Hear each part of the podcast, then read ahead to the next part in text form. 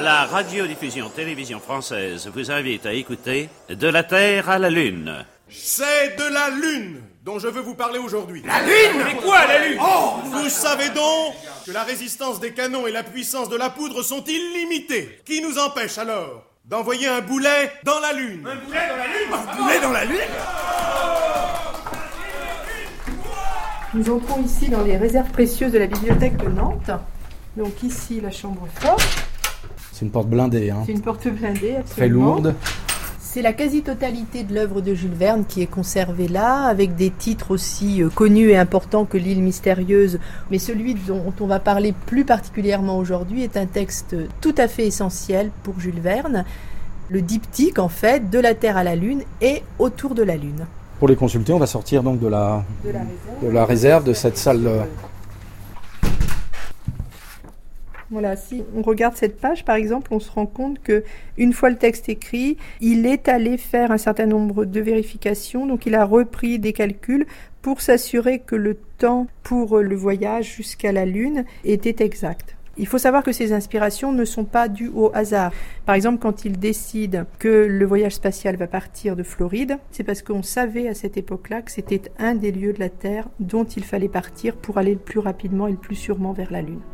Et donc on arrive là sur deux pages qui sont essentielles. D'abord parce que on se rend compte que Jules Verne, pour ce roman-là, s'est posé beaucoup de questions euh, techniques et scientifiques, et donc il a fait, ce qui est exceptionnel dans ses manuscrits, un certain nombre de croquis, les croquis de la trajectoire du vaisseau spatial, qui va euh, rejoindre en fait l'endroit de l'espace où il pourrait se poser sur la Lune, puisqu'il ne faut jamais l'oublier, dans Jules Verne, on ne va pas sur la Lune parce qu'en en fait, il pensait ne pas disposer d'une documentation suffisamment précise pour décrire la vie sur la Lune. C'est la grosse différence entre Jules Verne et Wells.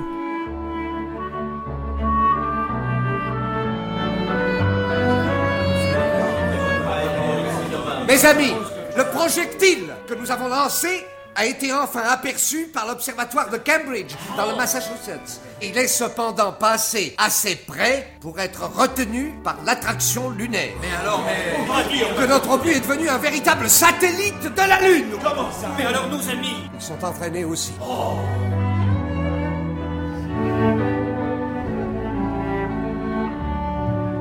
Ce qui pousse Jules Verne à écrire ce roman, aussi euh, curieux que ça puisse paraître aujourd'hui, c'est vraiment l'ère du temps. Les hommes du milieu du 19e siècle croyaient au progrès de la science et donc ils sont persuadés que tout ça va arriver. Jules Verne, il était passionné par la place que prenait la science dans la société et par les conséquences que la science allait avoir sur la société. Et c'est ce qui explique qu'il reste une référence parce qu'il a vraiment prévu ce que serait la conquête spatiale du XXe siècle.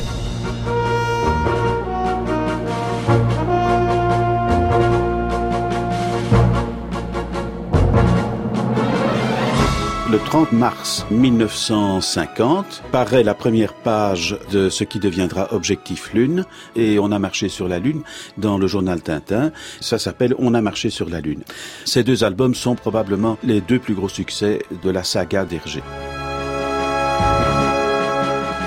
Hergé a évidemment de la documentation concernant les V2, mais il a surtout appris qu'il y a un professeur français qui s'appelle Alexandre Ananoff et qui a publié en 1950 un bouquin qui s'appelle L'astronautique.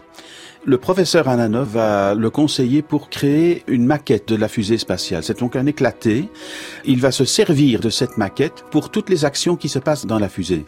L'aménagement de, l'espace vital dans, la fusée est à côté de la question aussi. C'est un hôtel de luxe 5 étoiles, donc euh, on pourrait se croire dans une chambre de Moulinsart pratiquement.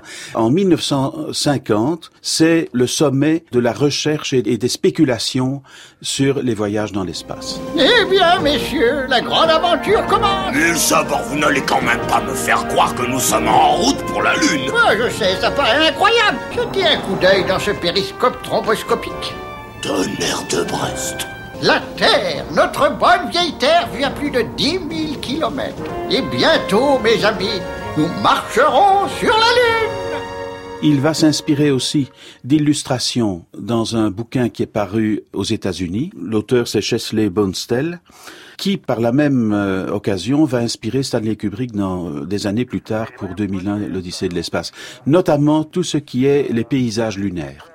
On ne voit jamais un extraterrestre dans. euh, oui, la Lune est déserte dans La, Lune est déserte. Hergé a dû vraiment se retenir parce que tous ceux à qui il parlait de son scénario, tous lui disaient ben, il faut à un certain moment un monstre qui arrive parce que c'est le cinéma américain quand même. Euh, et il résiste et je crois que c'est ça qui fait la force de cet album. one small step for man, one giant leap for mankind. En 1969, lorsque le, premier homme marche sur la Lune, Hergé réagit de deux façons. Il est très heureux parce que Eddie Merckx gagne la première fois le Tour de France. Et en plus, il a vraiment l'impression de voir Tintin débarquer sur la Lune parce que c'est vraiment le, rêve de sa jeunesse qui se réalise. Allô, ici Tintin. Je descends à présent les échelons de la fusée. Ça y est, j'ai fait quelques pas. Vous avez réussi, professeur. On a marché sur la Lune.